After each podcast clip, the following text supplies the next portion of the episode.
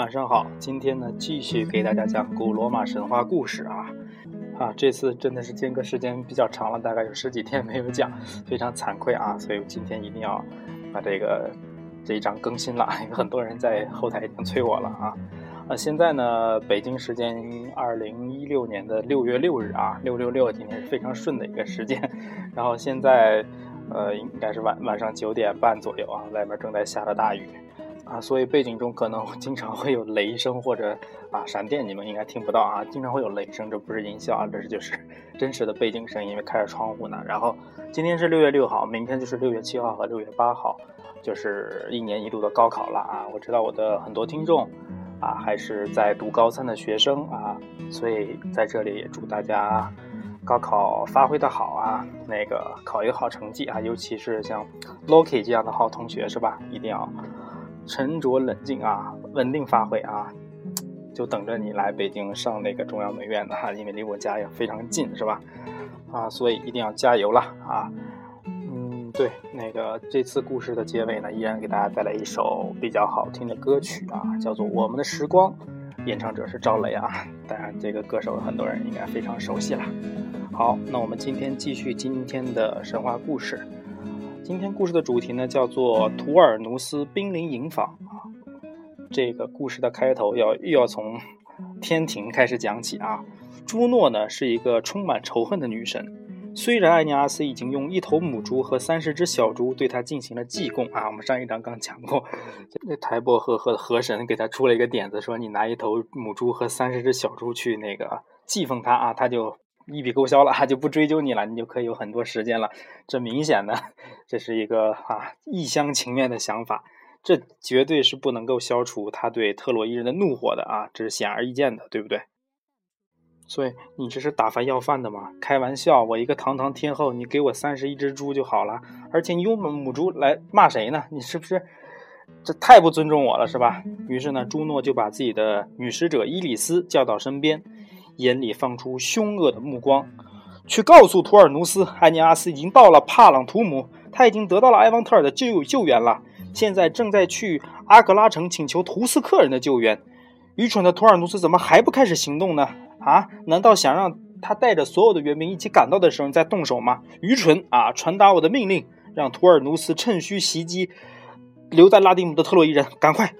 埃尼阿斯虽然只带走了少数人，但留下来的人却是群龙无首，是很容易被制服的呀。等阿尼阿斯一回来，看到特洛伊人的营盘被夷为平地，你猜他是什么表情呢？哈哈！朱诺边说边想，禁不住的哈哈大笑起来啊！这个陷入了自己的想象之中啊，仿佛胜利正在向他招手，是吧？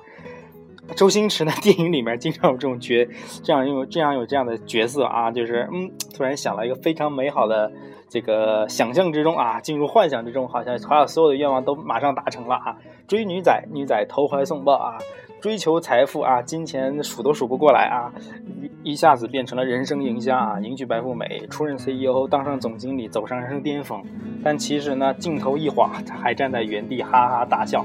几几个人在那傻乐呢，周围什么都没变啊。然后行人路过他，看着这个人，哇，这脑子绝对有病啊！这傻逼笑什么呢？现在这个天后朱诺大概就是这种情况啊。但是你想象一个天后，其实一个人住在天宫里也挺无聊的啊。每天自己想象力不丰富一点的生活真没啥意思，所以也无可厚非啊。那就让他乐吧。当然说到这个天后朱诺在那乐啊，就沉浸在意淫之中啊，YY 之中。但是我们底下的活还是得干的。伊利斯接到这个命令之后呢，当然要把这个旨意向图尔努斯进行传达啊。图尔努斯这个毕竟是个凡人的国王嘛，这天后朱诺都说话了，他不能不听啊。于是他立即命部队向特洛伊人的营房进发。那他当时带的部队大概是怎么样一个阵型呢？啊，就跟踢足球一样啊，要排兵布阵，列好阵型，谁是左，谁是右，谁是中，谁是前锋，谁是中场，谁是后卫啊，都要布置好。那当时这个意大利人的军队呢？啊，打前锋的就是图斯克的前国王莫测提沃斯啊，领兵前行啊。这是被那个图斯克人赶出来，这个国王一个国人暴动赶出来的。那你是个外地人，让你领兵在前嘛？外地人打前锋，死了也就死了，当炮灰嘛。就跟啊，类似我们民国时期我们的蒋委员长，每次去剿共或者打一个大的战役的时候，都让地方军队啊去打前锋，自己的王牌嫡系部队呢。啊，在打中间或者打后面起到决定性作用啊。一是消灭这些地方军阀的有生力量，另一方面就是让他们两败俱伤嘛。我自己得渔翁之利啊，最后取得胜利了，还显出我嫡系部队的装备精良和作战勇猛啊，一举多得。所以这个心小心眼啊还是有的啊。那托尔努斯的自己的军队呢，果然啊就在中间啊，中流砥柱嘛。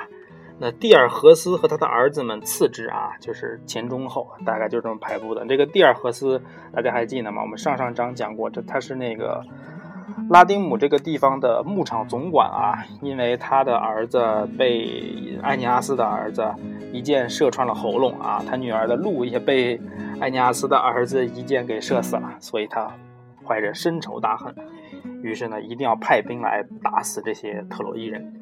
为自己的儿女和鹿报仇啊！特意大利军队于是浩浩荡荡地朝台伯河岸急奔而来啊！战争一触即发，伙伴们，快拿起武力武器来啊！意大利人来攻击我们了！透过飞扬的尘土，特洛伊哨兵终于看清了庞大的意大利军队啊！敌人果然来要杀我们了啊！留在营地的所有特洛伊人都集合起来了，他们迅速地进入战壕。按照艾尼阿斯临走的吩咐，封锁起了各座营门啊！要不说艾尼阿斯就是个大英雄呢，他走之前已经把所有的事情都安排好了。假如敌人真的趁虚而来啊，要攻打我们，你们应该怎么办？简单，坚壁清野啊！一定要把这个营地啊都给守好，城门全部关上。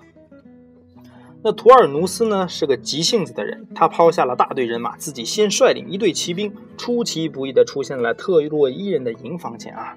真是个急性子哈，急性子通常都死得快，是吧？那图尔努斯呢，围着战壕转了一圈，希望能找到一个缺口冲进敌方的阵营。但特洛伊人固守不出。图尔努斯把手中的标枪朝敌人的方向投去，高声喊道：“懦弱的特洛伊人，你们的勇气到哪里去了？是不是被意大利的武器吓破胆了？为什么不到野外来拼杀呢？胆小鬼啊！”那跟中国人打仗一样嘛，跟《三国演义》一样啊，先找一个口才好的上去骂仗啊，你傻逼啊，你王八蛋，我操你祖宗十八代，就是不出来啊，胆小胆小啊，把你激怒了，你就一开城门，不就惨了嘛，是吧？但是呢，我们这个特洛伊人毕竟是啊，久经沙场啊，对你这些激将法毫来啊，丝毫不上当，不管图尔努斯怎么叫嚣，特洛伊人就是不出战壕，是吧？啊，喊吧，你喊吧，你这喊破喉咙也没有人答应你的啊！你喊破喉咙，破喉咙，破喉咙，喊破喉咙都没有人答应的啊！坚壁清野，就不出战，气死你个小丫头的！就类似于当年秦国进攻赵国的时候，我们廉颇老将军啊，在守城的时候就有这种观点啊！你随便来，我就不出战啊！气死你，气死你，气死你们秦国人啊！但是后来赵王听信谗言，把廉颇撤掉啊，换上了这个沈沈那个赵括啊，纸上谈兵啊。不是沈括了，沈括是大文学家啊啊！换上这个赵括之后呢，可就坏了事儿了啊！年轻人什么不懂啊，too young too simple，立马就率军出战了啊，然后就被啊一顿痛扁痛扁啊！长平之战啊，坑杀了赵国好几十万人啊！这赵国从此一蹶不振啊，由盛转衰。最后呢，一个能跟秦国对抗的抗衡的大国，就这么被一个黄毛小子给干趴了啊！这给那个坑爹了啊！猛然间，图尔努斯眼睛瞥到了停泊在台伯河上的一排排船只，他高兴地命令他的士兵说：“啊，快去拿火把，把那些船烧掉！特洛伊人想从海上逃跑，看连连神都在帮我们，我要我要让他们逃跑的希望彻底破灭啊！一见围攻不成啊！大家来这么老远，气势磅礴的来打，打了半天，人连敌人的人影都没看到，多影响士气啊！总得干点事儿吧，是吧？”你看啊，那边有船，把船烧了，不如这总算我们这个打仗也也见了点火光是吧？要不然在门口过家家还是怎么着，绕来绕去的丢手绢呢啊？所以呢，他就决定派人把这些船烧掉啊，这就很常见了。比如说我们几个人啊闹起义、闹革命了啊，到城墙里发现。哇，一个进攻目标都找不着，那多影响士气啊！正所谓一鼓作气，再而衰，三而竭，是吧？所以一定要找出一个进攻目标，先把这事儿干了。此时呢，意大利的大部队也来到了台伯河畔，他们听到图尔努斯的命令，迅速跑到附近找附近找来一些木柴，点燃后扔向了特洛伊人的船只。要啊，要说到这些船只啊，也有一些故事来再给大家讲一讲啊。当年呢，安尼阿斯建造这些船只时呢，使用的是爱达山脚下的神木啊。想想神木啊，那一定是有神力的。艾达山上的众神呢，曾祈求朱庇特啊，万能的神呐，满足我们的要求吧。我们要把艾达山脚下的一片这些树林呢，交给一个特洛伊人造船。可用这些神木造的船也会遭受风浪的冲击啊！树木是我们山神宠爱的子孙，请保佑这些船只，让他们免遭各种危险吧！啊，这个跟山神关系最好、感情最深的，也就是树木和树树林里的小动物了，是吧？所以他待对待他，就像对待自己的子女一样啊！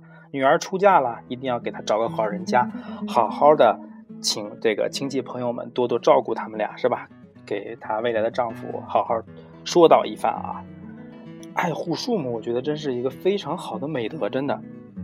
呃，还有一个特别爱护树木的人，说到这个树木啊，大家没有看过《三体》？《三体》里面这个三体组织的一个领导者叫伊文斯，就是一个物种平等主义者啊。他当年在中国的大西北啊，不远万里来到这里种树啊。收那个保护一种特别稀有的鸟儿啊，但是当地的村民愚昧无知啊，把他树都砍了，还各种辱骂他，鸟儿也死掉了。于是呢，他对人性特别特别，甚至是彻底的绝望啊，才成为了这个三体组织的领袖啊，来迎接外星人来殖民地球。消灭所有的人类也在所不惜，因为他对这个人类这个物种已经彻底绝望了，觉得他们真的不配生活在这么美好的地球上啊，品性太恶劣了，需要让三体人来改造他们，奴役他们。所以一定要不要随便砍树啊，随便砍树很危险的啊，爱护树木，树木是我们的朋友啊。啊，当时呢，这个伊文斯有这个美好的诉求，但是我们中国西北的农民们呢，为了经济利益啊。啊，也是为了个人的私欲啊，没有答应他啊，反而对他的树林造成了破坏。但是呢，当时啊，我们这个天宫朱庇特啊，是个要不就是说英明神武呢，思考片刻啊，对这些山神说：“不遭遇任何风险是做不到的，但我可以答应你们，你们这些善良的山神嘛，当这些船到达目的地后呢，他们可以成为神器，或是成为永远生活在大海上的仙女。”正是朱庇特的许诺保护了这些船只，否则特洛伊人的船队将会彻底的烧毁。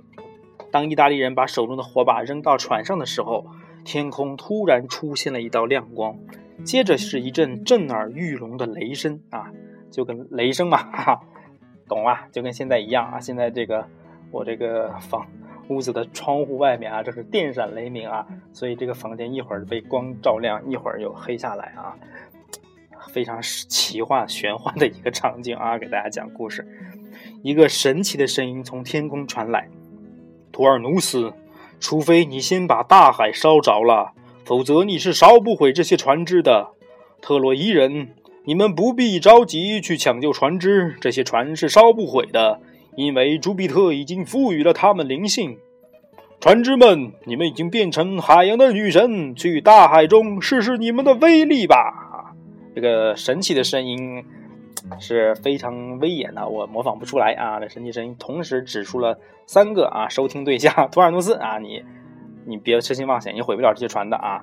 特洛伊人啊，你不用着急，这船他们毁不了啊！船只们你也不用着急，他不你不会被他们烧死的啊！你们现在变成仙女了，去试试你们的威力吧！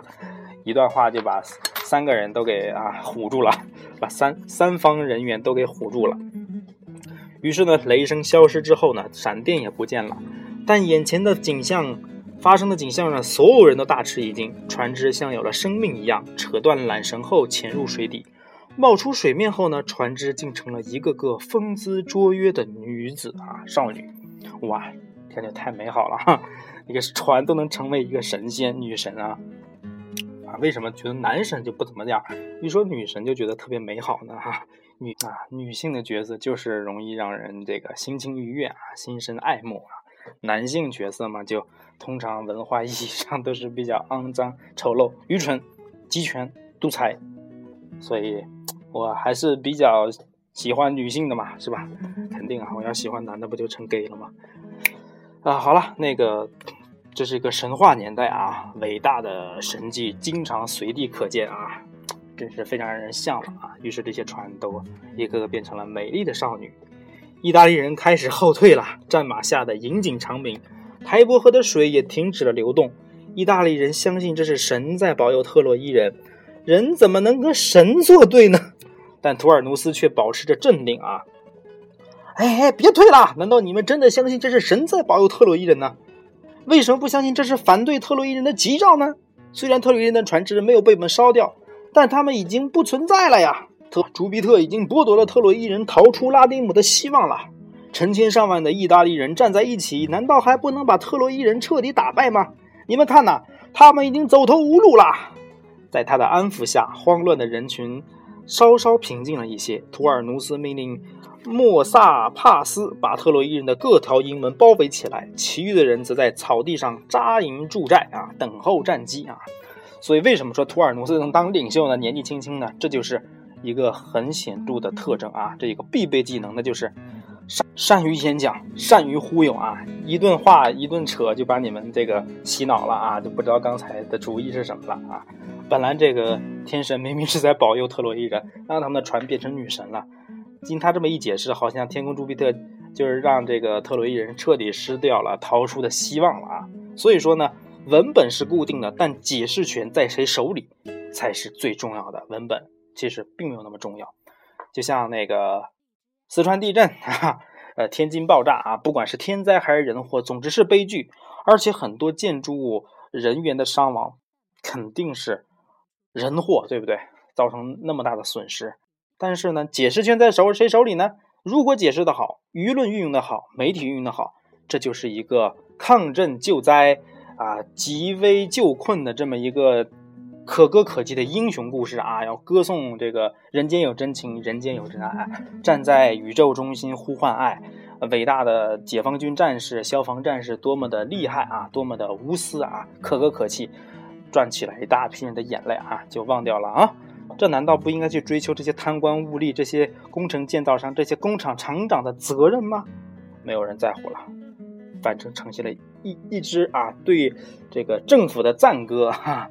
所以解释权在谁手里非常的重要啊，这样才能当领袖嘛啊！所以说呢，我我国我党啊是非常擅长此道的啊，包括是在在野党时期就非常善于搞宣传啊。这是他成功的一个很大的法宝，是吧？特洛伊士兵呢，通宵达旦的在站岗放哨，不敢有丝毫的懈怠啊！他们时刻的注视着敌营的同时呢，也不时的眺望着远方。艾尼阿斯啊，艾尼阿斯的队伍怎么还没有归来啊？这个时候呢，可以适时的响起一段音乐，叫什么呢？One night in 北京啊，有一段叫什么着？为何良人还不来？其实所有人都在等着艾尼阿斯的到来啊！一旦王者归来啊，我的意中人是个盖世英雄，驾着七彩祥云啊回来来娶我哈！艾尼阿斯一旦回来，那结局不言而喻啊！我们的大英雄肯定会把意大利人、意大利人打得落花流水啊！带领我们的特洛伊人重建家园，而且要建立伟大的罗马帝国啊，横扫全世界，成为这个地球的主宰啊！一个伟大的历史篇章就。展开了啊！好了好了，今天的故事就到这里了啊！图尔努斯兵临城防，然而也并没有什么卵用嘛。我们特洛伊人就是不出来，气死你个小丫挺的！行，故事到这里就告一段落了。明天我们继续给大家讲新的一章故事啊啊！嗯，对，按照开头我们讲的故事结束了啊。按照传统，继续给大家带来一首歌曲。这首歌曲呢叫做《我们的时光》啊，作者是赵雷。那赵雷，我们这人很熟悉啦，有一首有一张很有名的专辑叫做《吉姆餐厅》啊，这首歌就是赵雷的一个作品啊。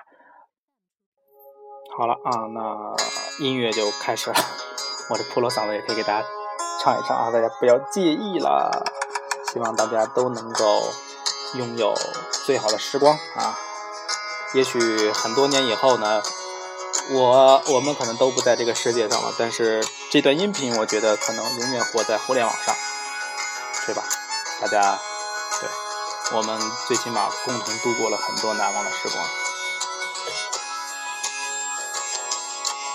头顶的太阳燃烧着青春的余热，它从来不会放弃，照耀着我们前行。寒冬不经过这里，那只是迷雾的山林。走完苍老的石桥，感到潮湿的味道。翻过那青山，你看那个头顶的绿的人们。海风拂过夜路，吹散一路的风尘。这里就像与闹市隔绝的又一个世界，让我们疲惫的身体在这里长久的停歇。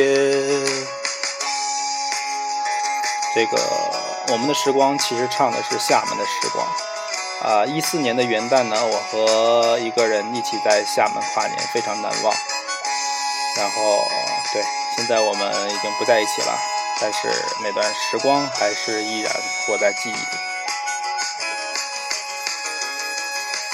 翻过那青山，你说你看头顶端里的人们，海风吹过椰树，吹散一路的风尘。这里就像与闹市隔绝的又一个世界。让我们疲倦的身体在这里长久的停歇。厦门的时光是我们的时光，大海的波浪翻滚着我们的向往。山谷里何时会再传来我们的歌声？那一些欢笑已过去，那些往昔会被铭记。我们的时光是无忧的时光，精彩的岁月不会被什么改写。曾经的笑语时常回荡在我我们耳旁，那些路上的脚印永远不会被掩藏。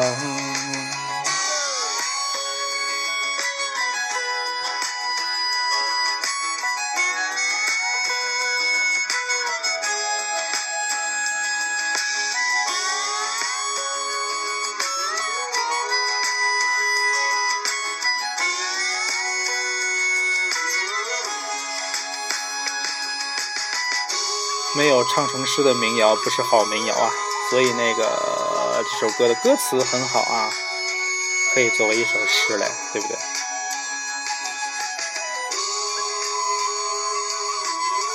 厦门的时光是我们的时光，大海的波浪翻滚着我们的向往，山谷里何时再传来我们的歌声？那一些欢笑已成过去，那些往昔会铭记。我们的时光是无忧的时光，精彩的年月不会被什么改写，放纵的笑容时常回荡在我们的耳旁，那些路上的脚印永远不会被掩藏。好了，那那今天的故事也讲完了，歌也唱完了，呃，那雨也好像也停了，电闪雷鸣反正已经没有了啊，雨大概也停了。好了，那。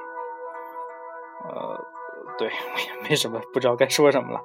呃，参加高考的高三的朋友们一定要加油啊，考出好成绩。这里为你们加油鼓劲儿。嗯，晚安吧，拜拜。